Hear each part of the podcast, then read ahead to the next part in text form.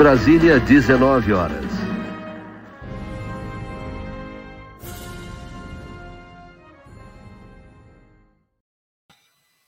Boa noite, tudo bem? Como vão? Aqui estou no meu cenário improvisado.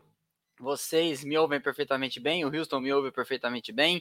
Acho que está tudo certo e eu procurei um lugar com uma iluminação boa e silêncio para falar com vocês, mas acabei ficando aqui no meu quarto com os meus travesseiros mesmo. É, de algum lugar no Brasil, eu sou Rodrigo, administrador do Splash and Go de BH, na nossa base remota, o Houston, e a gente vai falar aqui com vocês sobre tudo que aconteceu no Grande Prêmio do Azerbaijão. Eu falava quando era criança Azerbaijão, e nós vamos conversar sobre tudo que aconteceu na corrida, sobre tudo que aconteceu no final de semana. Vamos falar do resultado das 24 horas de Le Mans e tudo mais e responder as perguntas de vocês no Superchat. Só que hoje eu vou falar, hein? Feliz Dia dos Namorados para todo mundo e eu vou sair para jantar para comemorar o Dia dos Namorados com a minha ilustríssima que está aqui ao lado, né? né? Eu fiz um enquadramento para ela e falei, ó, até aqui você pode vir, daqui para lá não pode mais. Beleza? Então, aos recados de sempre, para começo de conversa, deixem o like, que é de graça, não custa nada, isso ajuda muito o canal. E já aviso também, apesar de eu estar fora, a programação segue, já tem episódio pronto para terça, já tem pequenas grandes histórias pronta para quarta. Amanhã eu solto alguns shorts, alguns cortes desta live com as melhores groselhas ou as piores que eu vier a falar aqui para a gente conversar. Beleza? Então vocês já vão mandando suas perguntas, já vão mandando seus superchats que a gente vai responder na medida aí do, do que couber no nosso horário. Beleza? E eu vou aqui com o meu roteiro e os recados essenciais que eu tenho que dar para vocês. Já falei para deixar o like. Nós estamos cheios de promoções, vocês sabem. Nesse mês, a gente vai sortear um VIP de Track Day na próxima live no Grande Prêmio do Canadá, em Montreal. Então, você já clica aí no botão Seja Membro, ajuda a gente com o canal e eu ajudo você com esses sensacionais VIPs de Track Day.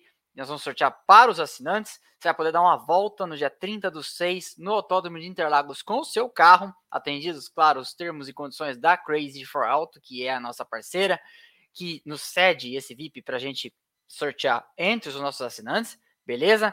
Esse é um dos prêmios e o nosso assinante também concorre na outra live depois do Grande Prêmio do Canadá, na live do Grande Prêmio da Inglaterra de Silverstone no dia 3 de julho, a dois kits de Lego, um esse do kit que ele está mostrando agora o Houston, o W13 da Mercedes e o AMG One, que é o carro da Mercedes que suspeitamos vem aí para o Hypercar em 2024, e essa linda Ferrari 512M, que é o kit da Ferrari que correu, inclusive, no, nas 24 horas de Le Mans de 1970 ou 71. Universitários, por favor. Foi 70 ou foi 71? É, gostaria de saber. Não lembro mais. É, mas, enfim, vocês mandem aí, então, os seus superchats. Sejam membros, e aí cliquem, cliquem no botão Seja Membros, e aí você pode é, concorrer aos maravilhosos kits. E a gente vai adiante com este projeto levando luz às trevas da internet, beleza? Então vamos lá. Para começar, como sempre, falando aqui das coisas que aconteceram neste final de semana é, e nesta semana, né? Nós temos falado do clima entre a McLaren e o Daniel Ricciardo. Eu já falei isso em outros vídeos. A relação segue aparentemente aí estremecida entre os dois lados. E o Zac Brown deu uma declaração que eu comentei aqui no, no vídeo de quinta-feira, uma declaração intrigante em que ele fala assim que vai ter que conversar com o Daniel Ricardo para ver o que ele, Daniel Ricardo, quer fazer.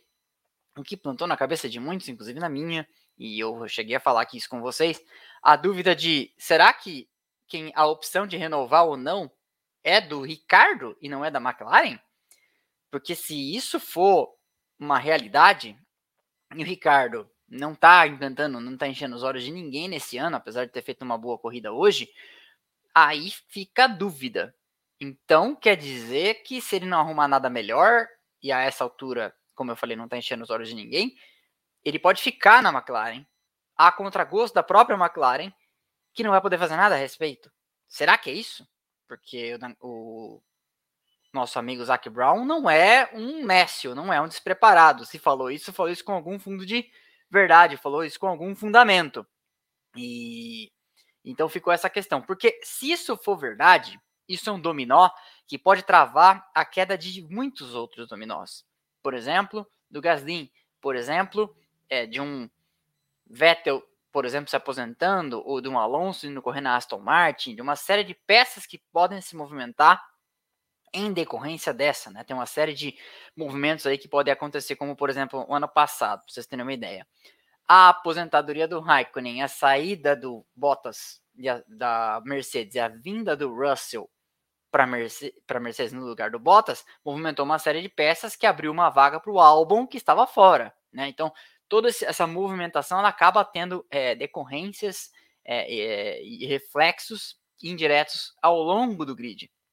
Então, é de se pensar aí no que, que pode essa movimentação acarretar ou não, porque se o Ricardo tem a possibilidade de ele decidir se fica, é, mudam muitas coisas, né? Agora, se a McLaren que tiver essa alavanca nas mãos, é, ou outros arranjos contratuais mil que a gente não, não consegue supor, muita coisa é, diferente pode acontecer aí. Então, dito isso, cabe a reflexão para onde vai Daniel Ricardo e em que condições e se é que vai por algum lugar ou fica no mesmo lugar. Ele teve um final de semana mais encorajador, estava contente hoje, falou que é, depois de um ano trabalhando em tentar se adaptar ao carro da McLaren, agora ele acha que já consegue tentar trazer um pouco do carro para o jeito dele de guiar. É, isso é, é interessante, é um piloto experiente, é um piloto que nada, nada sabe o que faz, né? E a McLaren, nós vamos falar mais tarde depois da corrida, é, foi uma das equipes, vamos dizer assim, mais que mais trabalhou nesse final de semana, especialmente na administração ali dos seus pilotos e do rádio, né? Então, esse é o primeiro ponto que eu queria falar com vocês, porque isso pode ter implicações aí na carreira do Gasly, na carreira do Piastri, na carreira do até, quem sabe, do, do Felipe Drogovic, que fez pódio de novo esse final de semana lá em Baku e segue muito bem no campeonato da Fórmula 2. Né? O segundo tópico que eu queria conversar com vocês, e já lancei a enquete nos comentários, e vocês pediram, e eu vou fazer no futuro, um episódio sobre a guerra FIA-FOCA, que aconteceu lá nos anos 80, e a atual fé, guerra FIA-FON. Né? Uma frase famosa que, que falava dos tempos da, da ditadura, que quando os dois, dois elefantes brigam, quem sofre é a grama. Né? E isso está acontecendo na Fórmula 1 é, porque essa discussão de joias, etc e tal, e a, a fala do Ben Sulaim nessa semana sobre os pilotos se posicionarem politicamente, sobre é, defenderem bandeiras de suas causas, etc e tal, não são fatos isolados, não são acontecimentos é, desconectados e perdidos aí no universo. Na verdade, tudo isso tem um pano de fundo que é a Segunda Guerra FIA Foca, na verdade agora a Foca chama FON, né? Porque a, a FON, ela é a Fórmula One Management, ela é a empresa que administra a Fórmula 1 e ela, a FON, pertence ao grupo Liberty. E a FON e a, a Liberty estão bastante descontentes com a forma com que a FIA, que é um órgão regulador totalmente separado da Fórmula 1, porque a FIA ela organiza o automobilismo mundo afora, desde Stock Car, WEC, Fórmula E, uma série de categorias, Fórmula 2, Fórmula 3 inglesa, Fórmula 4 regional na Itália, Fórmula 4 Brasil, todas essas categorias estão submetidas ao guarda-chuva regulatório da FIA, e a Fórmula 1 é uma delas, a mais importante, claro, mas a Fórmula 1 é uma delas. E a FOM, como empresa e, e pertencente ao grupo Liberty, está muito descontente com a forma com que a FIA, como órgão regulador, administrou o final do campeonato no ano passado.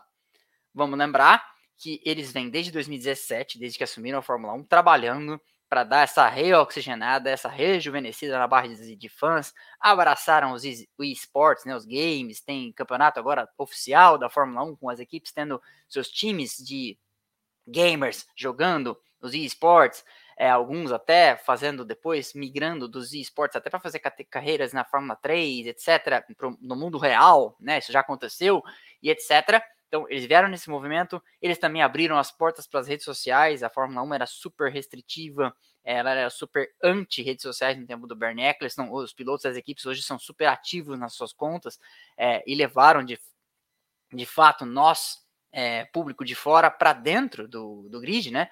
Então, esse foi um movimento muito forte deles nos games, nas redes sociais, o Drive to Survive. Então, assim, é inequívoco o movimento, é muito evidente o movimento da Fórmula 1 é, depois de ser trocada a sua administração, seus proprietários, nesse, vamos dizer assim, tentar arejar, acho que oxigenar é o melhor termo mesmo as coisas, né? E só uma coisa, Houston, eu tô, eu tô em duas telas diferentes, então quando você quiser me falar alguma coisa de, de você me, você, quando você quiser me falar alguma coisa, você me...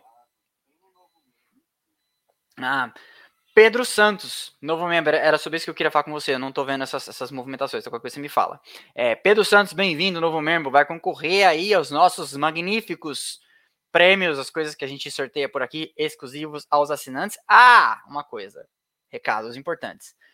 Nessa semana eu aprovei o design final das camisetas, tá? Porque depois que você faz o desenho lá que eu postei no Instagram para vocês verem, é, isso vai para um desenhista técnico que faz lá a matriz daquilo que a máquina vai fazer das camisetas, né? E eu aprovei, vai ficar sensacional e a gente vai poder colocar aí no ar o primeiro lote de camisetas, as primeiras 200, aí a gente faz um crowdfunding, é, recolhe os valores das primeiras 200 e quando tiver o valor nas mãos, vai lá no fabricante e manda ele fazer. O fabricante é um cara, é uma empresa super importante, um cara que eu conheço, conheci ele inclusive na Fórmula 1, quando a gente vendeu camisetas, ele é um fornecedor das equipes, ele faz para Mercedes, para Red Bull, para Ferrari, para outras categorias. É, então, assim, nós vamos, nós vamos fazer um negócio bacana para você. É melhor do que essa que eu estou usando, é uma camiseta mais chique, é uma coisa, uma coisa fina, nada que eu não usaria. É, eu não vou vocês vão ter vocês vão usar coisas que eu usaria também, tá? Vai ser, vai ser uma coisa fina. É, não tem nada é feito aqui meia boca, tirando o ADM que não está em casa no seu magnífico cenário hoje, tá? Mas o material é o mesmo de sempre. Prosseguindo, eu já tinha me esquecido aí desse tema da camiseta, eu já estou trazendo essa informação. Então, o que está acontecendo? A Fórmula 1 FON, né? Enfim, uma coisa só, está muito descontente com a forma com que a FIA conduziu o final do campeonato do ano passado, porque vinha nesse crescente, como eu ia explicando, de esportes, de redes sociais, de Netflix para dentro da Fórmula 1. Isso trouxe muita gente nova que começou a enxergar o esporte não só como barulho, efeito solo, pneu, suspensão dianteira, traseira, blá blá blá, DRS, mas como lado humano de há pessoas lá, há histórias, né? A história do álbum, que é um cara que teve problemas lá no passado, na juventude, na adolescência, o Ocon, que a família não tem dinheiro, o Leclerc, que criado nas comunidades carentes, das ladeiras da Côte d'Azur, etc e tal. Então, essa humanização renovou a base de fãs. Todo dia aparece no meu canal pessoas falando: Nossa, comecei a assistir Fórmula 1 ano passado, nossa, comecei a assistir Fórmula 1 uh, ah, esse ano, etc e tal. Então, assim, esse movimento ele aconteceu. E aí, o final do campeonato do ano passado era uma coisa meio que assim. Um primeiro grande finale de uma grande briga com dois grandes pilotos em duas grandes equipes se opondo ferozmente e aí a FIA foi lá e fez aquela meleca, né? Mesmo que você seja fã do ardoroso do Max Verstappen, você sabe que a FIA fez uma meleca no final do campeonato do ano passado. Ele poder, as coisas poderiam ter sido muito mais bem administradas. Esse é o fato. O campeonato foi para a mão de, do merecedor, provavelmente de quem fez o melhor ano, mas naquele momento, no final daquela corrida, o Hamilton ia ser campeão, goste você ou não, e as coisas foram mal administradas. Eu vou, já falei muito sobre isso, não vou me alongar. E o que, que está acontecendo?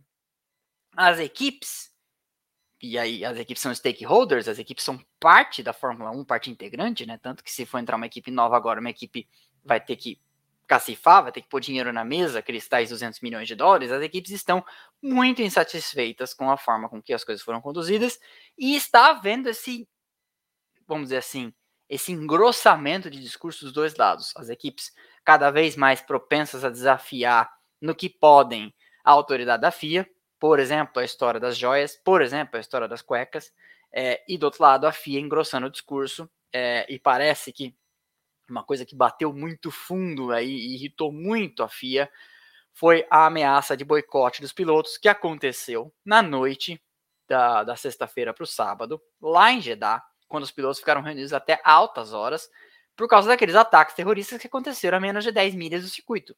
10 milhas são 16 quilômetros. É, e aí, a FIA se sentiu, ainda mais na pessoa do senhor Mohamed Ben Sulayem, muito desafiada. Então, há conversas aí de que os pilotos foram avisados de que se, se recusassem a correr, poderiam ter passaportes apreendidos. É bom você lembrar que você não está num regime democrático na, na Arábia Saudita, que sabe Deus, o amplo direito de defesa e presunção de inocência, como funcionam esses lugares, quando o país pertence a uma pessoa, né, ou a uma família. Né, as coisas são bem. A banda toca de uma maneira bem diferente do que por aqui, no nosso mundo pseudo-democrático. Então, por causa disso, está acontecendo esse stick puxa e o último capítulo foi então é, o Sr. Mohamed Ben Sulayem levantando a voz aí contra o ativismo do Hamilton, do Vettel e do Norris. Hamilton é muito proativo aí nas questões raciais e nas questões de inclusão. O Vettel é muito proativo nas questões de neutralidade de carbono e de reduzir emissões, etc. E o Norris, eu nem sabia, fiquei sabendo essa semana lendo, que ele é muito ativo e muito vocal na questão de saúde mental. É, ele deve ter algum contato com essas questões e se sensibilizou por elas, e o Norris, então, é muito ativo nessas questões.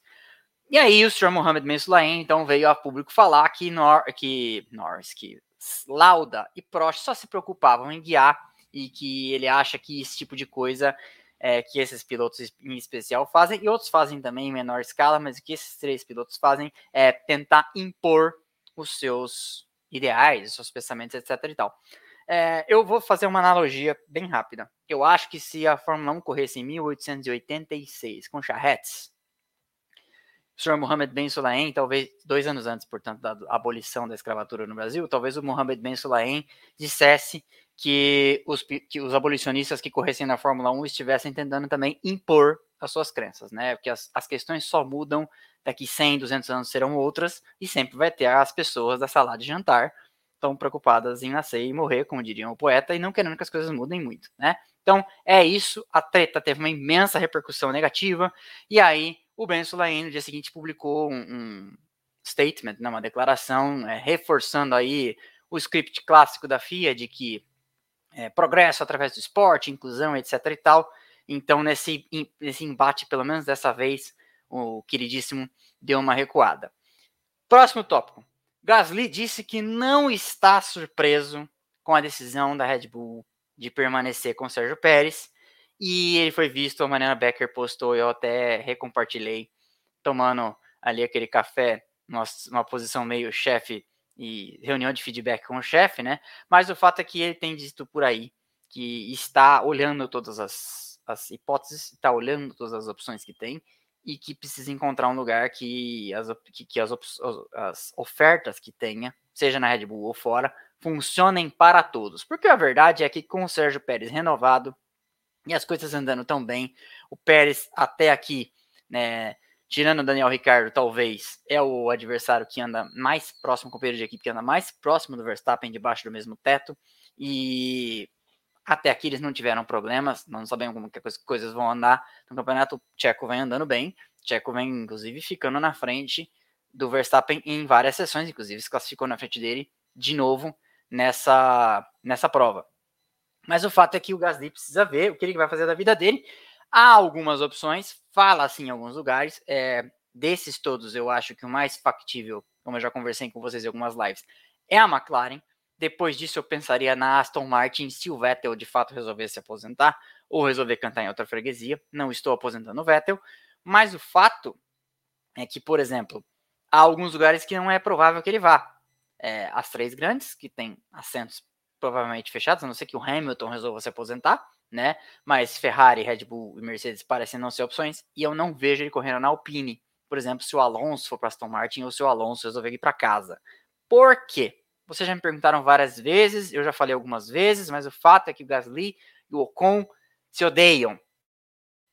É, já falei isso na live passada, depois vieram mensagens, etc. O fato é que o Gasly e o Ocon se odeiam, eles eram amigos quando eles eram crianças, é, adolescentes, quando começaram a virar adultos, começaram é, a se trombar muito nas pistas, nas categorias de base lá da França, e passaram a se detestar. Então, é, não vejo eles correndo debaixo do mesmo teto. É, a Alpine não faria isso. A Alpine, que almeja vir para frente, não colocaria uma dupla de pilotos que pode ser com muito profissionalismo que os dois viriam a, a, a, a se acertar, mas você apostaria nisso? Sendo que você tenha lá Alonso e Ocon se dando bem, de repente você teria um Piastri, de repente você teria algum outro piloto, mas você não vai de cara começar com uma, uma dupla em que a treta já está comprada e contratada. Né? Eu não faria isso, acho que vocês também não. Tá? Esse é mais um tópico aqui para a gente falar da, das coisas que aconteceram na semana. E aí, uma notícia alegórica é que a Ferrari notificou extrajudicialmente um salão de beleza ali nos entornos de Brasília. É mole? É, a Ferrari não é a Ferrari equipe, é a Ferrari fabricante de carros, né? É, e essa notícia é meramente alegórica, mas ilustra bem a postura super agressiva que a Ferrari tem é, como marca mundo afora. Ela move mundos e fundos contra influencers, etc., que na visão dela fazem mau uso dos carros e não seguem um padrão que ela entende como adequado para quem compra seus carros, mesmo pagando a fortuna que paga. É, essa, essa foi uma notícia engraçada que eu até compartilhei e até falei, né? E meio que pre, prevendo o futuro, eu falei, a, ah, a Ferrari está preocupada com isso e não está preocupada com a estratégia da corrida no domingo, né? Nem precisou fazer besteira na estratégia. A Ferrari nesse domingo, na verdade, ela fez besteira com os motores, né? Teve quatro quebras, dois, duas com seus carros e dois com os, com os carros de clientes. A gente já vai falar disso logo mais. Nesse final de semana, nós tivemos as 24 horas de Le Mans. E foi tema de episódio, inclusive, que eu publiquei na terça-feira com um manual básico para você entender aí a maior das corridas. Le Mans é, foi vencida, então, nesse ano, no geral, pela Toyota, na Hypercar, com seus dois carros. É, o Brandon Hartley guiando o número 1, o número 8, na verdade, que venceu a corrida. Brandon Hartley, Ryu Harikawa e o Sebastian Buemi, conhecidos nossos, né? Brandon Hartley e Sebastian Buemi. E no carro número 7, que chegou em segundo, o seu outro carro, é José Maria Lopes, argentino, Kamui Kobayashi e Mike Conway. É, esse foi o resultado na Hypercar e no geral, foram os carros que venceram. Na LMP2 venceu o trio com Will Stevens, lembra dele? Também correu na Fórmula 1, algumas provas pela Caterham. É, Antônio Félix da Costa e Roberto Gonzalez. E na GTE Pro, vitória do Porsche guiado por Jean Maria Bruni, lembra dele também? Guiou pela Minardi no passado. Eu fiz um episódio sobre a minha história da Minardi lá. Eu falei da, rapidamente da passagem dele. É, fez algumas corridas pintou pela Minardi. Richard Lietz e Frederic Makowiecki. Tentei treinar para falar esse nome, mas não consegui. É, o Porsche número 91. E em segundo, o trio do Daniel Serra, brasileiro, uma Ferrari, uma Ferrari 488, acho que é o número 51. Mike, é, desculpa, Daniel Serra, James Calado e Alessandro é, Pierguidi, que é inclusive o mesmo trio daquele, daquela linda Ferrari de Lego que eu montei, cortesia da Brick Hub, é, que está lá no meu cenário em São Paulo. Na GTE AM, venceu o Aston Martin número 33 de Ben Keating, é, Henrique Chaves e Marco Sorensen. E o ano que vem o bicho vai pegar em Le Mans, porque a Ferrari vem de Hypercar, a BMW parece que também vem, e, e parece que é Peugeot. Então, parece, a gente pode estar tá caminhando aí com essa nova geração de carros para o retorno dos bons tempos do Group C. Quem é mais velho ou já assistiu algumas corridas é, pelo YouTube sabe do que eu estou falando. O Group C era sensacional e era o creme de la creme do, do automobilismo. Deixa eu dar uma olhada aqui nos likes. Eu estou vendo aqui que tem gente avisando que tem gente devendo like, hein? Deixa eu dar uma olhada aqui, vou dar lá uma fiscalizada. Estou entrando no YouTube como se eu fosse assistir meu próprio vídeo. Tem 700 e poucos assistindo, que eu tô vendo aqui. E 390 likes. E agora que eu vim aqui olhar, vocês estão correndo, né? Por favor, hein? Deixa o like, não seja estelionatário de like. Tem um novo membro? Deixa eu lá ver quem é o novo membro. Peraí que eu me perdi nas minhas janelas aqui. Paulo Sérgio, novo membro. Bem-vindo, Paulo Sérgio. É, vai concorrer aí aos nossos maravilhosos kits de, track, de Lego e o VIP de Track Day, junto com todos os outros. Inclusive, é, tem que ser membro ativo no dia do sorteio, senão não concorre não, hein? Não vem não tentar me dar, me engambelar, hein? Prosseguindo, vamos falar então dos treinos livres lá no, em, em, Baku. Calor, muito vento. Eu cheguei a comentar aqui com vocês na sexta. Você via as copas das árvores balançando assim. É, Baku é uma cidade na beira do Mar Cáspio, Baku é uma península é, que avança para dentro do Mar Cáspio. Então você imagina, uma área deve ventar porque é aberta, né, descampada, e o vento, se você já andou numa grande cidade, você vê como o vento fica encanado, né, entre os prédios, e como isso forma um verdadeiro turbilhão. Tinha outros lugares ali na reta que o vento pegava 45 km por hora, é, e em dadas algumas sessões o vento virou de direção, inclusive. Então você chegava na reta tomando vento de frente, o que faz com que você possa ir mais dentro da curva, depois estava tomando vento de cauda na outra sessão, o que faz com que você tenha que frear antes, porque você tenha o vento diminuindo a pressão aerodinâmica e atrapalhando suas asas, né?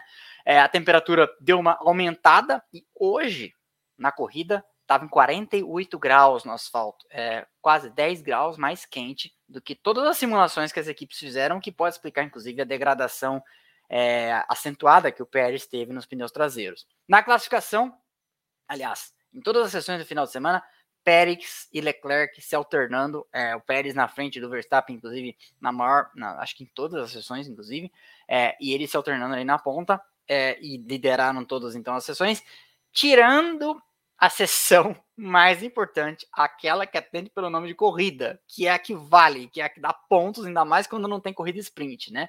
Então, não adianta muita coisa liderar todas as sessões, não adianta muita coisa, porque assim, eu tinha, tinha avisado quando eu falei dos palpites para classificação que não adiantava muita coisa a Ferrari fazer a pole, como vem fazendo seguidamente. Acho que foi a quinta ou sexta pole seguida do Leclerc. Chegar na corrida, acontece o que aconteceu, né? Mas tudo bem. Então aí o, o Leclerc fez a pole, 1:41.359, Pérez colocou o carro em segundo, 1:41.641 e o Verstappen foi terceiro, 1:41.706. Sainz já um pouco mais atrás, depois Russell, Gasly, Hamilton, Tsunoda colocou o carro no top 10. Vettel também colocou o carro no top 10. Foi um bom final de semana da Aston Martin. A gente vai falar do Vettel já e da Aston Martin. E o Alonso, que eu tinha comentado ontem, também colocou o carro no top 10. Com o Albon ou o Latifi, nem descobri até agora, falando cobras e lagartos no rádio, porque o Alonso estava numa volta e ele deu uma escapada ali numa curva. A curva é, onde a maior parte dos carros estava relando no muro. Ele deu uma escapada meio marota ali, meio, não sei, Achei meio estranho. Causou uma bandeira amarela e ninguém conseguiu mais fazer é, tempo depois dele. Sendo que os dois carros da Haas poderiam ser uma ameaça. Os dois carros da Haas ficaram no, no Q1. Inclusive, é, final de semana desastroso para a Haas. Mas vamos em frente. Na corrida, sol, calor escaldante, como eu falei, o, asfalto 10 graus mais quente. E os ingleses da, da, da Sky falando assim que ele estava, o asfalto estava baking hot. Ou seja, Dava para cozinhar alguma coisa ali no asfalto, né? É, e grande largada do Pérez, sensacional, inclusive porque ele não só salta melhor do que o Leclerc, como ainda deu, deu tempo de encaixotar o Verstappen, é, que no fim, né, o adversário dele dentro da equipe, ele precisa fazer alguma coisa e foi perfeito, porque ele ainda conseguiu colocar o Leclerc entre os dois, ou seja, parecia, ainda mais pelo ritmo que ele abriu, que com quatro voltas tinha 2.2 segundos, parecia que caminharia para uma vitória, né? Coitado, ledo engano também lhe engano do Leclerc. É, e no pelotão, os três iam se destacando, porque o Pérez abre esses 2,2 segundos, o Verstappen chegou a ficar muito tempo andando ali na zona de DRS do Leclerc, e eles abriram dois segundos e meio para o Sainz. E enquanto o Pérez é, abria, o Leclerc e o Verstappen ficavam naquela briga pelo segundo lugar, várias vezes acionando o DRS, não conseguindo passar, é, mesmo com a Ferrari tendo um carro bem mais lento em reta do que a do que a Red Bull, ele estava conseguindo, o Leclerc estava conseguindo colocar o carro com uma vantagem suficiente para quando começava o trecho de reta que ele sabia que ia ter desvantagem, ontem a gente falou tem 9 km por hora, né? Hoje era um pouco menos, é, não o suficiente para o Verstappen com o DRS e tudo conseguir alcançar. E aí a McLaren pede no rádio para o Ricardo não ir para cima do Norris e o Ricardo manda avisar que tinha mais ritmo, né? É, e aí a McLaren era o começo do trabalho todo que a McLaren teria no rádio. Sainz que zica, né?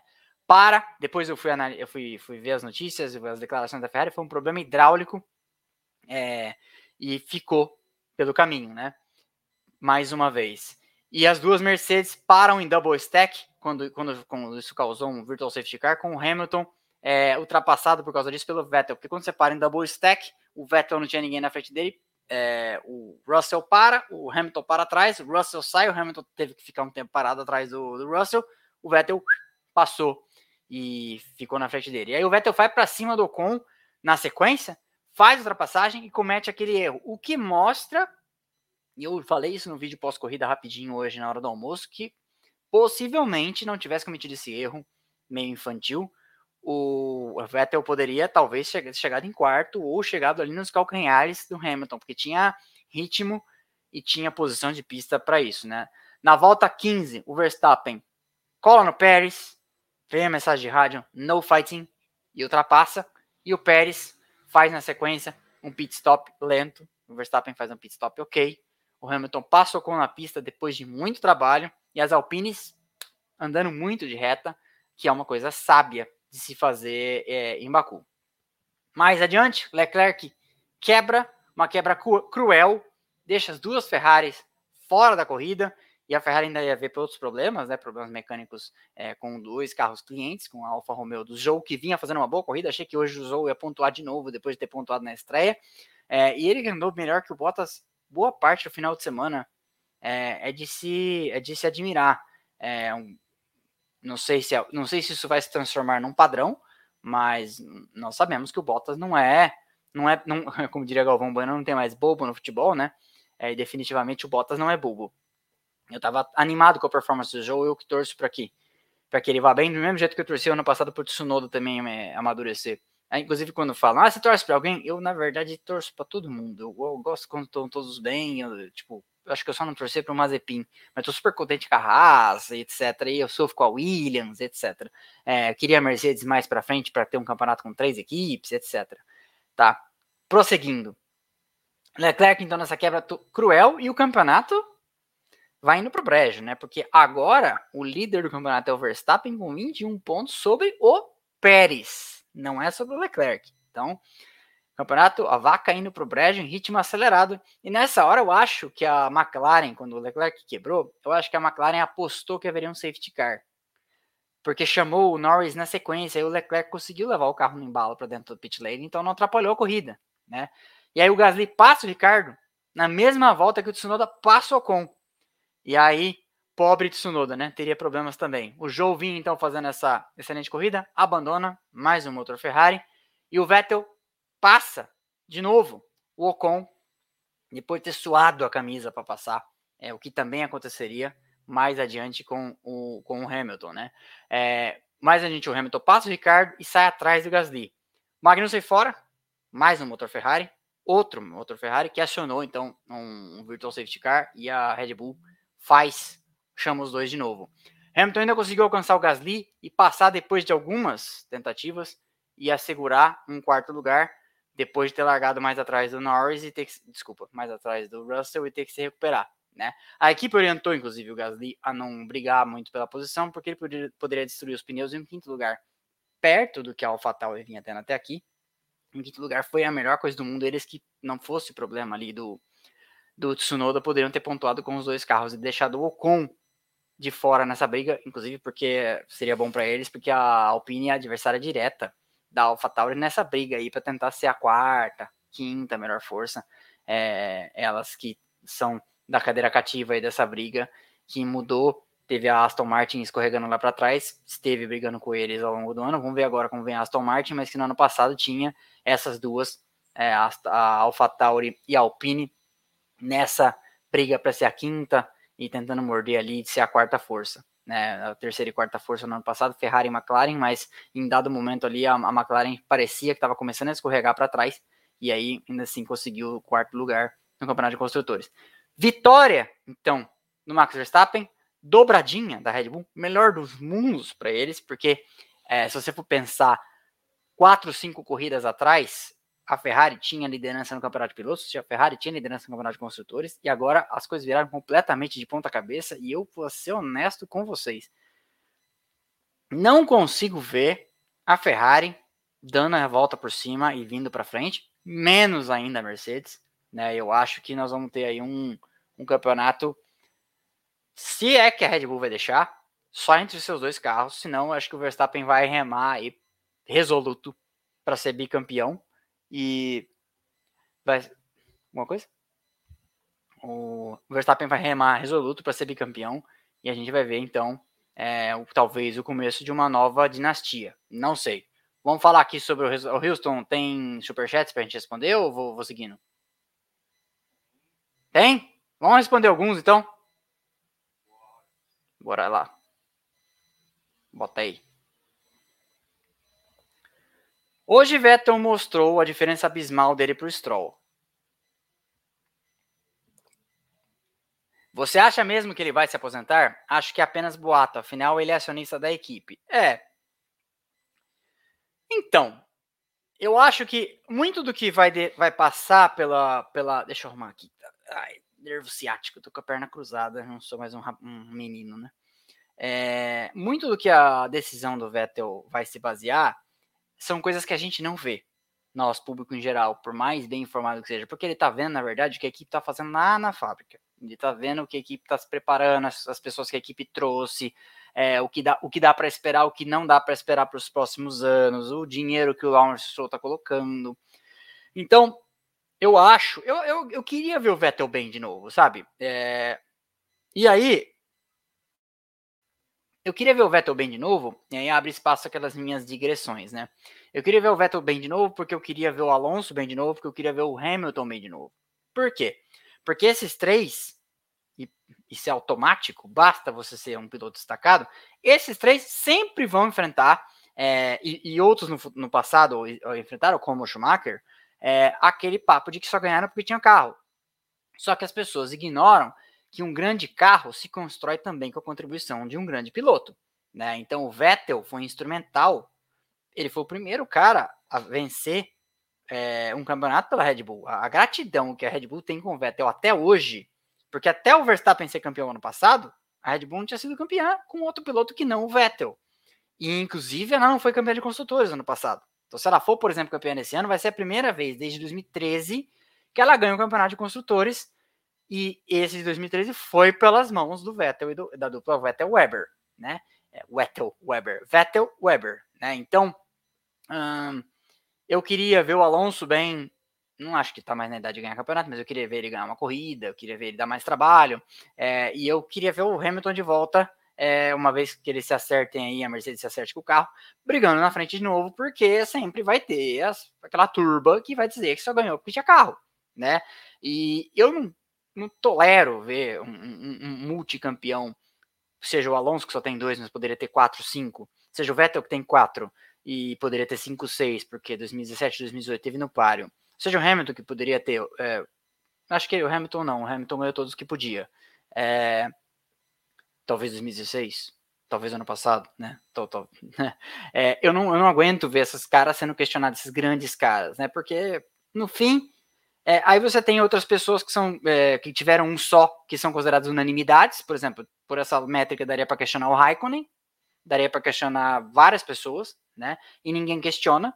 É, então eu acho uma grande uma sacanagem, tá? Então, se eu acho que o Vettel vai aposentar, a minha resposta para você é eu acho que vai, porque ele está falando cada vez mais dessas coisas de ah, né, a gente não precisava viajar tanto, a gente não precisava, sabe, poluir tanto o mundo, não sei o quê. Eu acho que ele está meio que se desencantando. E olha que engraçado, eu acho bonito isso. O Vettel já foi um cara comum. Ele já foi um cara que, segundo o livro do Mark Webber, já se ofereceu para pagar do bolso para a Red Bull mandar um jatinho na fábrica buscar uma peça num final de semana de corrida. Não sei aonde que era a corrida, mas ele se ofereceu para pagar do bolso, porque sei lá, uma asa dianteira tava faltando e porque tinha quebrado na, na, no treino livre. Não sei se foi o episódio de Silverstone 2010, quando ele fala é, nada mal para o segundo piloto, né? O Weber quando ganha a corrida, mas ele era um cara que fazia isso. E hoje, comparado com um cara que vai de bike para o circuito e que acha que, que se precisar ir da, da França para a Inglaterra, ele vai de trem para não, não poluir, não gastar passageiro, etc. Você vê que é um cara que evoluiu, o que mostra que todo mundo amadurece, todo mundo muda suas convicções, né?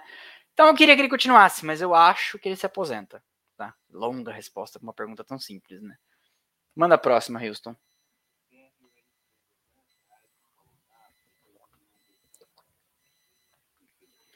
BR, BR Race. Fala, DM, uma dúvida. No final dos seus vídeos aparece a direção de Yuji Ide. Esse é o mesmo que foi banido da Fórmula 1? Abraço juízo. Então, é a primeira vez que eu vou falar ao vivo sobre esta, que é uma piada, é um easter egg que eu plantei desde o primeiro vídeo, desde os primeiros créditos, porque é, eu lembro, quando era moleque, tinha TV pirata, lembra da TV pirata? E quando era, eu tinha 6, 7, 8 anos de idade, talvez, tinha TV pirata e depois minha mãe comprou um box de DVDs para ter para sempre é, a TV pirata. E na TV pirata aparecendo os créditos, e até os créditos eram palhaçada. E tinha lá, direção, Emerson Fittipaldi. E aí eu quis colocar alguma coisa, mas eu não ia colocar a direção Emerson Fittipaldi, porque, enfim, não faz sentido. E eu queria colocar alguma coisa engraçada, então é, tem gente que fala, olha, o diretor dele é o mesmo, tem o mesmo nome do piloto e tal, etc. Mas na verdade o fato é que é um easter egg, é uma piada interna para meio que para dizer que a direção é ruim. Só isso. é uma piada besta, mas nem todo mundo pesca. Nem todo mundo vê, sei lá, nem todo mundo fica até o fim do vídeo. Enfim, é isso. Next. Bruno do Nascimento Costa, bem-vindo, novo membro. É... Bem-vindo, vai concorrer aos nossos prêmios. Luiz Fernando Ventura, na sua opinião, quais os fatores fizeram que o Russell esteja na frente do Hamilton? Eu, putz, eu acho que são fatores acerto, fatores. Tem gente que fala uma tese, eu não sei se eu acredito nela, de que o Russell estava acostumado com um carro menos afinado, porque o carro da Williams era inferior, que portanto ele está mais facilmente adaptável a um carro difícil, que é o carro da Mercedes nesse ano, né? É, eu acho que é algum lugar por aí. É, pilotos são pilotos, carros são carros é, diferentes às vezes. O Hamilton é, podiam ter se adaptado ainda à natureza desses carros. Por exemplo, dizem alguns que o Vettel nunca mais foi o mesmo com aqueles carros com o freio brake by wire, que é o, os carros de hoje, inclusive, que, que tem, tem um jornalista italiano que uma vez o Flávio Gomes entrevistou no Grande Prêmio, é, que ele falava isso. É, um, ele, o Vettel nunca mais foi bem depois que os freios deixaram de ser os freios convencionais e passaram a ser brake by wire, porque o Vettel tem que ter uma sensibilidade muito grande na traseira e ele nunca ficou confortável porque o brake by wire não é um freio mordendo com pinça, né? É um é um acho que meu pai chamaria isso de inversor de frequência, eu acho, que simula a mordida de um freio, mas na verdade é um pulso eletromagnético para carregar as baterias, né? Então, eu não sei. Eu acho que a questão do Hamilton é de adaptação, em algum momento ele vai se adaptar. Enquanto isso, vamos seguir falando que ele só ganhou porque teve carro todos esses anos. É, e aí é bom lembrar que ao longo da história da Fórmula 1, 72 anos, talvez 3 ou 4 anos não tenham sendo, sido vencidos porque tinha o melhor carro. Logo, é, sim, ganha com o melhor carro. É, sim, o Emerson ganhou os dois anos tendo o melhor carro. Sim, o, Emer, o Senna ganhou os três anos tendo o melhor carro. O Piquet ganhou os três campeonatos tendo provavelmente em dois anos o melhor carro também. Logo, não é, não é demérito para ninguém. Next. Estamos quase batendo mil, hein? Eu vou lá olhar enquanto o Houston manda as perguntas. Tá, vamos lá olhar só uma coisa aqui. Nós temos 657 likes e 930 pessoas assistindo. Cadê os meus likes? Eu quero os meus likes aqui, hein, canalhas. Vamos seguir aqui. Classificação final da corrida, então. Verstappen em primeiro, uma hora 34 minutos, é, 5 segundos. Faz os 25 pontos, vence a corrida. Pérez em segundo, 20 segundos atrás. É, eu falei na, na pós-corrida, eu acho que o Pérez deve ter que ter uma conversa aí com o pessoal que faz os pitstops. Eu acho que ele foi. Não acho que foi por querer, claro. É, quero crer que não. É, mas acho que ele foi prejudicado nos pitstops, nos dois. Russell é o terceiro, 45 segundos atrás, o que mostra aí a diferença abismal, né? Que é uma corrida com 40 e poucas voltas também, se chegar a 45 segundos atrás, é porque você tá pior 45, você pegou pior, pelo menos um segundo por volta, né? Hamilton em quarto, é, 71 segundos atrás do, do, do, da ponta, né? Então, Gasly quinto, Vettel sexto, grande corrida do Vettel, marca aí esses oito pontos que vão ser importantes para tirar a, Alfa, a, a, Aston Martin lá daquela zona do Deus me livre em que ela estava e tentar chegar mais perto. É, e aqui é a preocupação da Haas, porque se a Aston Martin for acordando, a Aston Martin tem dinheiro para continuar investindo no carro e a, a Haas não. A Haas vai ter que começar a pensar em 2023, né? E ela, se ela começar a pontuar com essa consistência, o sétimo lugar da Haas ou o sexto já foi pro vinagre, né? Não vai ter jeito. Ricardo, é, Alonso é o sétimo. Ricardo foi oitavo, então marca aí uns pontinhos, mais pontos inclusive que o Norris, que chegou em nono. E o Ocon é o décimo. Aqui em décimo primeiro, o Bottas teve o tempo todo meio apagado esse final de semana. Albon, daqui de longe eu tô sem óculos, eu vi on, eu pensei em Button. Albon, décimo segundo de Williams, o Tsunoda, décimo terceiro com aquele problema. Eu achei, falei no pós-corrida também hoje na hora do almoço, que o Tsunoda seria desclassificado, porque tomou bandeira preta com o círculo é, laranja, que é seu carro oferece risco à competição, tem que parar imediatamente para reparos, né? E eles usaram aquela fita lá. Eu falei silver tape, deve ser aquela fita da aviação, que eu sei que é diferente, mais super resistente, mas eu falei silver tape, modo de dizer. É, que inclusive usou na NASCAR também, né? Mas na NASCAR, do jeito que eles são, é capaz de ser silver tape mesmo, né? Porque na NASCAR é tudo mais caseiro. Mas grudaram aquilo e eu achei que iam desclassificar o Tsunoda, porque ele atendeu uma, uma ordem para entrar, mas voltou com aquela coisa lá que poderia se soltar, né? A carga aerodinâmica em cima de um flap de asa traseira supera a tonelada. Não acho que vai ser uma fita adesiva que vai manter, por melhor que seja. Mas não, não entendeu assim a direção de prova, né? Então ele permaneceu na, permaneceu na pista. Mick Schumacher, mais um final de semana aí sem pontuar. 14, Latifi, 15, Stroll, 16. Aí essa galera aqui já não concluiu, né? Stroll, Magnussen, Joe, Leclerc e Sainz. Uma corrida de attrition, né? 25% do grid não chegou. A gente estava acostumado nos últimos anos a ver um, quem sabe dois carros não concluindo uma corrida. E esse ano, com esse novo regulamento, esses novos carros, esses novos sistemas, estamos vendo corridas com muitas quebras para os padrões atuais da Fórmula 1, né? Diferente dos anos 50, que às vezes chegava um terço de quem largou, né? Que era o, era o contrário de hoje. Mas essa iris what it is, essa é a realidade. O campeonato de pilotos ficou assim. É, Verstappen é o primeiro, 150 pontos. Pérez, segundo, vice-líder, 129 pontos. Leclerc é o terceiro, 116. Olha o abismo que se abre, né? 116 a 150, se o, o, e o Leclerc estava na frente. É, o Verstappen, é, a, a, o swing, né, o pêndulo oscilou aqui mais de 50 pontos, porque o, o Pérez tinha uma. O Leclerc tinha uma, uma, distância razoável de pontos quando saiu de Melbourne, com aquela vitória, que foi uma vitória com abandono é, em cima do, do Verstappen, né? É, Russell é o quarto com 99 pontos, o Sainz é o quinto, ó aqui o Sainz, naquela situação difícil. Ficar atrás do Russell, não é onde ele devia estar, né? Mais um abandono hoje, 83 pontos. Hamilton é o sexto, com 62, pontuou razoavelmente bem hoje. É, vem chegando aqui, ele, tinha, ele tem que estar tá colado no Russell ou na frente dele, por ser um piloto muito mais experiente, né? O Norris é o sétimo com 50, o Bottas é o oitavo com 40, Bottas zero de pontuar hoje, o Norris pontua, e como eu falei, a briga por melhor do resto é entre Norris e Bottas, é, e o Bottas é, perde uma, uma, uma margenzinha hoje aqui para o Norris por ter zerado, né?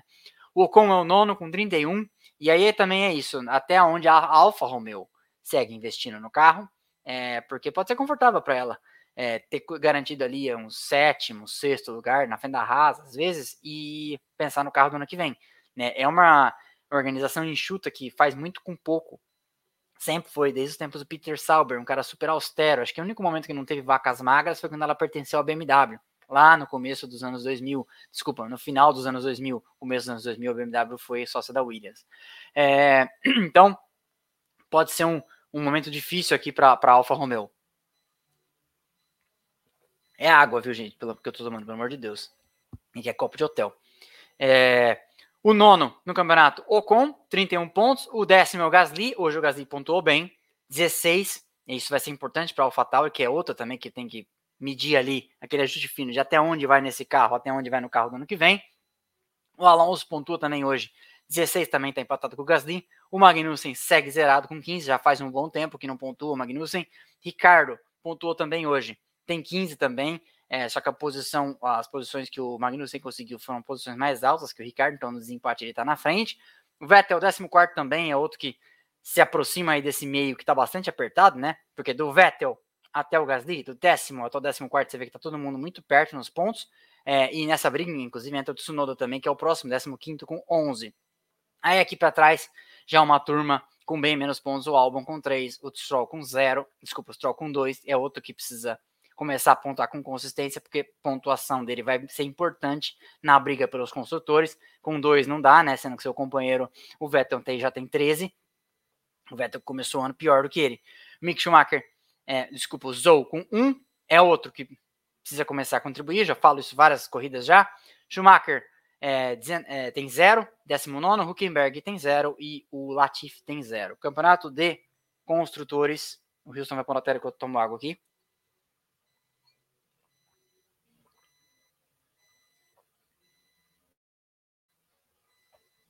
Vamos lá.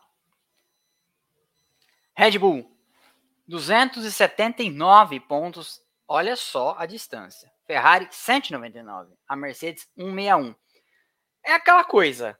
Hoje, por exemplo, com um abandono duplo da Ferrari e a Mercedes colocando os carros em terceiro e quarto, a Mercedes, a depender do que acontecer entre Montreal e Silverstone, se ela conseguir achar alguma coisa no carro, ela pode sonhar com um vice de construtores a essa altura. Não está impossível. Se a Ferrari conseguir estragar esse ano mais, e a Mercedes conseguir seguir catando esses, esses farelos, ela pode ser vice-campeã dos construtores. Por que não? A distância não é tão grande assim. Tá, a, hoje, como se fosse uma perseguição, na pista, a Ferrari está muito mais para a Mercedes do que para a Red Bull, né? E isso quatro, cinco corridas atrás era completamente diverso, completamente diferente. A McLaren tem 65, a Alpine tem 47. Aqui essa briga eu acho que vai ficar entre essas três: McLaren, Alpine e eu acho, acho que a Alfa Romeo é, pode ter passado a maré. E a Alfa Romeo vai, vai cair para o trio de trás e a quem sobe para cá ou é a Aston Martin, ou é a Alpha Tauri, ou as duas, né? Porque a Alpha Tauri também começou a pegar mais pontos agora. Eu acho que a Alfa Romeo teve um. Uma, os ingleses chamam isso de Indian Summer, né? um período favorável. É, então eu acho que a, a Alfa Romeo cai dessa briga aqui do quarto, que é quarto, quinto e sexto, McLaren, Alpine Alfa Romeo. Eu acho que a Alfa Romeo cai para cá e a Alpha Tauri e a Aston Martin sobem, sobem e a Alfa Romeo vai brigar, na verdade, para não ser a sétima, com a Haas. Essa, é, essa é a minha opinião. Aliás, para ser a sétima com a Haas, para não ser a oitava. E a Haas tem que brigar, já está em oitavo, para tentar não ser é, a nona, né? Porque senão ela pode escorregar aqui para trás. Aí, continuando então. A AlphaTauri tem seus 27, a Haas tem os mesmos 15, são todos eles no Magnussen, precisa pontuar com os dois, e não sei se ainda dá tempo, porque a corrida de desenvolvimento vai atropelando, né? A Aston Martin já tem os mesmos 15 da, da Haas, que são 13 do Vettel e 2 do Stroll, e a Mercedes tem 3, todos eles do Alex Albon. Agora a gente vai para as nossas perguntas que o Houston vai mandar e, e, a gente vai respondendo e vocês vão mandando os seus magníficos superchats e a gente vai conversando. Você, manda lá, Houston? Beleza. Léo Klinkwart. Uma grana apenas para agradecer pelo conteúdo. Pô, legal, muito obrigado. André Dominiak, como se resolve um problema de confiança do motor? Então, uh, existe, primeiro de tudo, pelo regulamento, os motores estão homologados, né? Então eles não podem ser mexidos. Tem uma outra coisa no motor que você ainda pode mexer. É, eu vou me comprometo a trazer a lista do que pode ser mexido no motor. Uh, deixa eu arrumar essa câmera aqui. É, mas basicamente os motores não podem ser mexidos a não ser que se comprove uma questão de reliability, ou seja, de confiabilidade. E aí a FIA pode abrir uma exceção, mas assim, é tudo bastante. Não pode haver ganho de desempenho. Mas claro que uma vez que você tem um motor, que você trocou uma peça com autorização da FIA e ele ficou mais confiável e você pode exigir mais dele, claro que é um ganho indireto de desempenho. Mas o fato é que não vai se trocar nada num motor para ganhar puramente desempenho e só tentar resolver problemas de confiabilidade.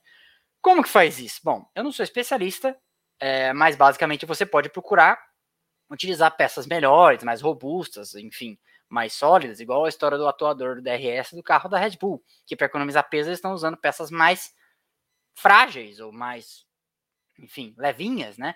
E estão tendo problemas de confiabilidade. Então, o motor você mexe peças internas, enfim, é, procura substituir componentes e tentar conseguir mais, talvez sem adicionar peso, mas conseguir, é, conseguir mais confiabilidade que o motor aguente os esforços a querer submetido numa corrida. Mas como faz? Bom, se eu soubesse a resposta, eu estava trabalhando em Maranello. é, mas é, basicamente, de maneira muito genérica, é isso. Não sei se eu respondi sua, a sua pergunta apropriadamente, mas é o que dá para é o que dá para dizer. José Etienne é outro que está sempre aqui, hein? Red Bull hoje é o melhor carro e mais confiável. Eu acho que a Red Bull hoje tem o melhor carro em corrida, a, Ferrari tem o melhor carro em classificação, é, mas que vale ponto, que vale ponto é a corrida, né? Então, eu acho que tá meio que assim atualmente. E mais confiável? Eu acho que tá todo mundo sofrendo com confiabilidade. É... Não sei se resolve muito dizer, mas, por exemplo, a Mercedes não está sofrendo com confiabilidade mais carro confiável que chega tão atrás assim, o Christian Horner disse no começo do ano, né? Ah, eu prefiro um carro que, é, que eu preciso arrumar a confiabilidade de um carro rápido do que consertar o desempenho de um carro confiável. Eu acho que a situação da Mercedes é bem por aí, né? Ela tem um carro que aparentemente é confiável, não tem tido muitas quebras, uh, mas isso não, tá, isso não está significando desempenho né, para ela. Então, acho que é por aí. Mas sim, eu acho que é o melhor carro em corrida. Não sei se é o mais confiável. O mais confiável eu acho que é o carro da Mercedes, pelo menos por ausência de, de problemas de desempenho, desculpa, problemas de confiabilidade até aqui.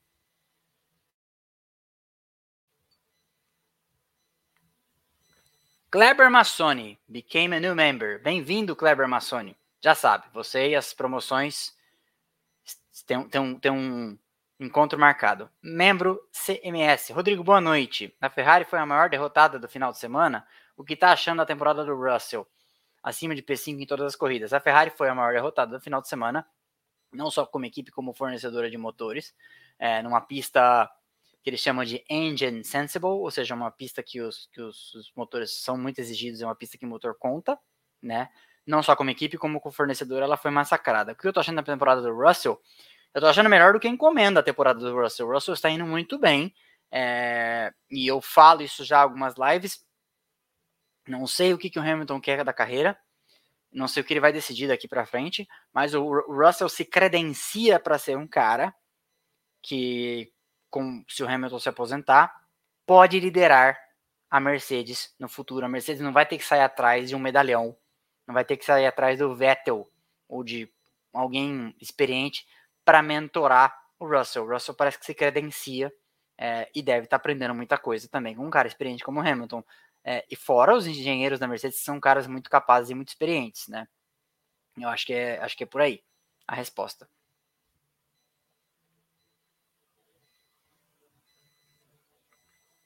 O Nassis Bruno pergunta: carros mais instáveis posso, podem deixar os pilotos menos agressivos?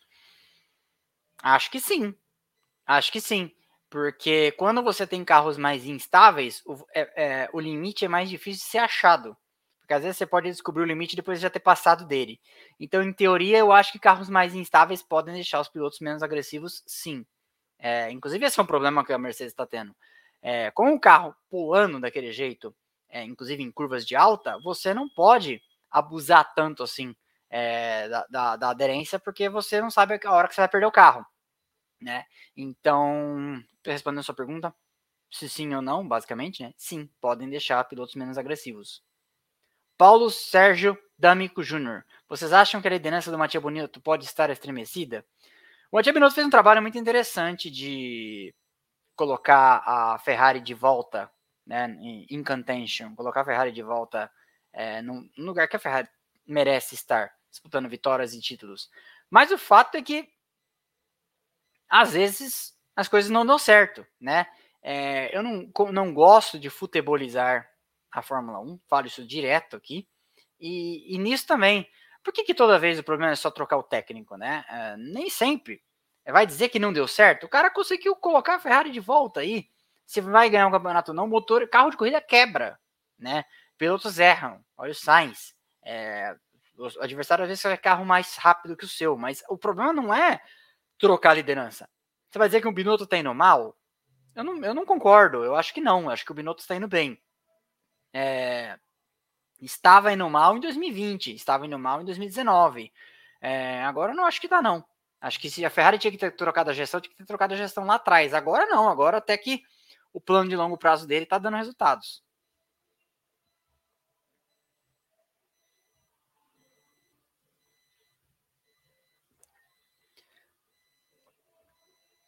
Corre o risco da Fórmula 1 TV Pro sair do Brasil ano que vem? Acho que não, não tô sabendo de nada. Você tá? É, se você souber de alguma coisa, você manda aí que o Houston comenta. Mas eu acho que não. Não tô sabendo de nada. É, inclusive, se sair, eu vou lamentar muito, porque eu sou assinante e eu ouço a corrida por lá. Vamos lá, Houston. É, Fabrício Lima, até que ponto a vitória do Gasly em Monza não foi circunstancial? Digo, em que prateleira está o Gasly em relação ao Pérez? Então, eu acho que a gente não tem informações conclusivas sobre nenhum dos dois. Vamos lembrar que todo piloto que chega na Fórmula 1 é vencedor. Venceu em corridas em categorias de base, venceu no kart, venceu no raio que parta. Dito isso, a gente só vai saber se o cara é Championship Material, se o cara é vencer corrida Material, etc., a hora que ele passa a ter um carro em condições disso nas mãos. Então, o próprio Pérez, que é um velho conhecido nosso desde 2011, 2012, é só agora que a gente vai saber alguma coisa sobre o Pérez. Porque o ano passado ele teve um carro com condições de vencer corrida, mas ele estava se adaptando e a, a, a, posição do Verstappen era claramente de superioridade. Esse ano ele está mais próximo do Verstappen, ficando na frente de várias sessões, como eu tenho falado aqui, e pode oferecer alguma resistência. E o Gasly, aquela foi uma vitória circunstancial, mas é um piloto vencedor que chegou pelos seus próprios méritos é, no programa Red Bull e lá dentro se estabeleceu. E quando testado e colocado em situação de, de pressão, inclusive porque o Sainz estava vindo para cima dele naquela corrida de McLaren, etc., foi lá e entregou o que se espera dele. Então, é, foi circunstancial e a gente não sabe dizer. É, e eu gosto muito de falar isso para vocês. Respeitem os canais que têm a coragem de dizer que algumas coisas eles não sabem. Porque vou ficar falando que o Gasly é melhor que o Pérez, a gente pode não ter nunca a chance de medir os dois no mesmo carro. Até porque os astros parece que conspiram nessa direção. Né? E, e eu outro dia estava pensando em fazer um texto meio filosófico, falando que esse é um esporte de perguntas sem resposta. Porque você vai falar assim, quem, quem era melhor? Schumacher ou Fangio? Que essa é uma pergunta que as pessoas fazem. Ayrton Senna ou Prost? E olha que esses caras dividiram a mesma equipe. A gente nunca vai saber. É um, é um esporte mais de perguntas do que de respostas. A gente raramente sabe as respostas e muitas vezes a gente tem que sair catando fragmentos de informação para chegar a algo que possa parecer uma resposta. Então, em que prateleira está o Gasly em relação ao Pérez? Não sei. Essa é a verdade. Bruno do Nascimento Costa, ADM, quais os desdobramentos que a Alpine pode ter em relação ao resultado ridículo em Le Mans que tiveram hoje nos Hypercars. Olha, a Alpine é como a Honda, a Alpine é a Renault, né? Como a Honda, um, o Zeira e Vezeira, o Zeira e Vezeira em entrar e sair da Fórmula 1, né? Então numa dessas, aquele vexame é, que eles tiveram em Le Mans nesse final de semana, de que eu nem comentei aqui, falei só os resultados dos vencedores, pode fazer o board, o conselho da montadora, da fabricante se reunir semana que vem e falar, ó, parou com esse programa de competições. Por que não? Eles já fizeram isso tantas vezes, né? É, não, não sei de nada, não ouvi essa informação. Mas empresas são empresas, né? Essas corporações são muito sensíveis a decisões do conselho, tá passando vergonha, corta orçamento, enfim. E às vezes corta orçamento hoje do programa para 2024. A gente só vai saber no final de 2023 que eles vão sair. Mas a decisão pode ser tomada amanhã, tá? Enfim. Deixa eu ver quantos likes tá, enquanto o Houston manda a próxima pergunta. Ó, tá faltando like, hein? 951 assistindo, 895 likes. Deixa o like que é de graça. Manda a próxima, Houston. Paulo Sérgio D'Amico Jr. Como ferrarista, estou bem desapontado com o Sainz. Como pessoa acusada de ser mercedista, ferrarista, é, tcheco-perezista, e etc., eu também estou desapontado com o Sainz. Mas, de uma forma geral, o hype que começou a season desse ano para a Ferrari me iludiu bastante. É, eu acho que tem uma nação de torcedores italianos que foram autorizados a sonhar no começo do ano e estão bastante decepcionados. Tá bom. É, Ismar Ferreira. Você viu algum motivo real para o Pérez dar a posição para o Verstappen na pista antes do pit stop? Ele estava com o pneu traseiro degradado, já tem uma outra aqui, ó. ADM, o que explica o Max ter chegado tão rápido no Pérez quando assumiu a liderança? Isto aliado aos pit stops, acha que a Red Bull pode estar sabotando o Pérez? É, ninguém sabota um carro na pista, tipo, aperta um botão e ele tem 30 cavalos a menos. É, mas, e a Sky falou isso, o Pérez pode ter descido o sapato na primeira volta, especialmente, uns pneus ainda meio frios para sair para sair na frente do Leclerc e assumir a liderança de uma forma que pode ter lá na frente no ciclo de vida do pneu custar caro. Isso acontece, né? E o Verstappen pode ter economizado melhor os pneus. E olha que o Pérez é um cara conhecido por ter, como dizem alguns, um controle de tração instalado dentro do cérebro, porque ele é muito bom em preservar os pneus traseiros, mas ele tinha acabado com os pneus traseiros, inclusive teve um momento ali no final da vida do primeiro trecho que o Verstappen tirou muito para ultrapassar, e aí eu acho que a Red Bull deve ter visto isso e falou lá o famoso no fighting, né? Acho que é por aí. Manda a próxima, Houston. Eduardo Barbosa Sacramento. Boa noite. Tu, acha, tu, tu, não achas um Hamilton meio apagadão? Ele acusou o golpe da perda do título do ano passado. Será que ele não está armando uma recuperação em 2023? É, o Hamilton está apagadão. É, não acho que ele nunca soube guiar. Não acho que ele está desmotivado. Ele acusou o golpe da perda do título no ano passado? Talvez. É, e, e ele pode estar armando uma recuperação para 2023? Pode. Mas isso vai depender de a Mercedes estar armando uma recuperação para 2023 também. É, eu não acho prudente subestimar nunca um heptacampeão, nem uma equipe que venceu oito campeonatos de construtores seguidos. Essa é a minha, minha fala padrão.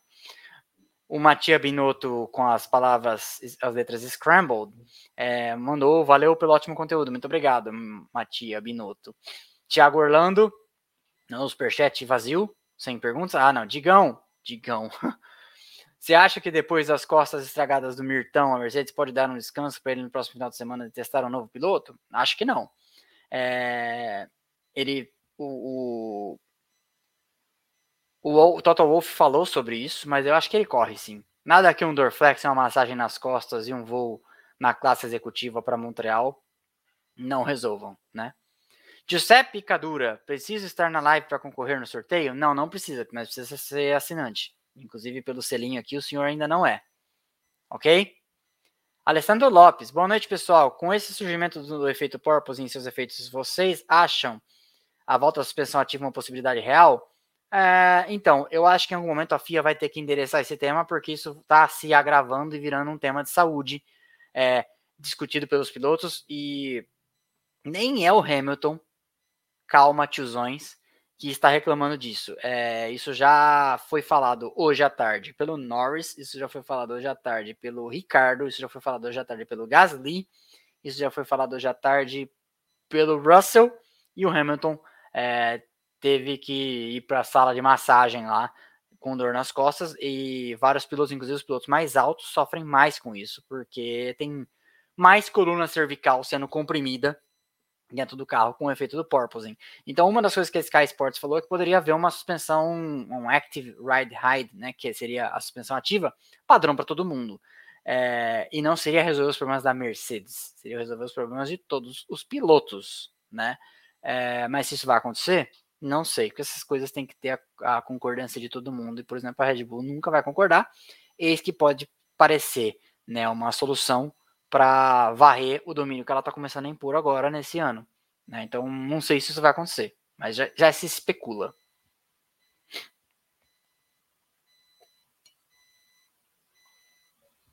Tem mais alguma?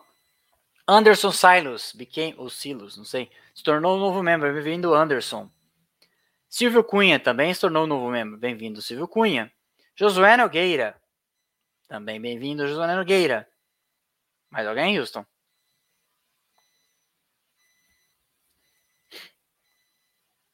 Alô? Tá aí? Eu não sei se o Houston tá aí. A Honda fica até que ano? É, bom, a Honda não fica, né? A Honda vendeu a unidade de Power Units para a Red Bull e está dando um suporte lá, eu acho que até o final de 2025. É, e aí dizem que quem vai assumir a HRT, né? A Honda. Não, como é que é? Honda Power Trains. Ah, sei lá. A fábrica da Honda seria a Porsche né, vindo do grupo Volkswagen e seria parceira da, da Red Bull e nada a ver com a operação da Audi que está querendo comprar um pedaço em alguma equipe. É, essa é a verdade. Ok? Léo Clinquart. Houston, se, se o Rick vazar, você acha. Quem você acha que entra no lugar dele? O Houston, ele está perguntando para você, então você me fala e eu respondo. Quem você acha que entra no lugar do Ricardo?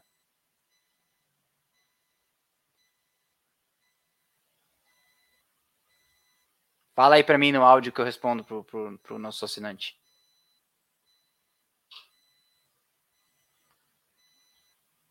Acho que ele tá sem áudio. Tá sem áudio, tá tímido, não quer responder? Eu não te vejo aqui. Eu acho que o Houston caiu. Caiu, mas já voltou. O assinante quer saber quem você acha que entra no lugar do Daniel Ricardo se ele sair. E como é pro Houston.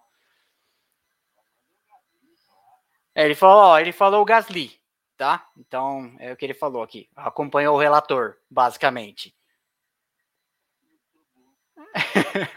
não, é, não é bobo. Deixa a responsabilidade para mim. Tem mais perguntas? Tem mais superchats? Acabou. Pessoal, obrigado a todos que vieram, então. É, no fighting, Léo Klinkwart. É, essa, essa foi a live do Grande Prêmio de Baku. Então, é, amanhã a gente sobe alguns shorts para vocês. Leandro Pinheiro se tornou um membro. Bem-vindo, Leandro, Leandro Pinheiro. Vai concorrer aí aos nossos maravilhosos VIP de Track Day e aos kits de Lego, sorteados nos dias 19 do 6 e 3 do 7, na live do Grande Prêmio de Montreal, na live do Grande Prêmio de Silverstone. Eu vou jantar com minha digníssima, que está aqui ao lado, mexendo no celular. É, eu falei para ela não assistir a live no celular, já que ela está assistindo a live ao vivo, porque era sinal eu roubaria a banda do Wi-Fi aqui. E, é, e a gente vai sair para jantar às nove a nossa reserva, beleza? Feliz dia, dos, namorados para todos, tenham uma ótima semana.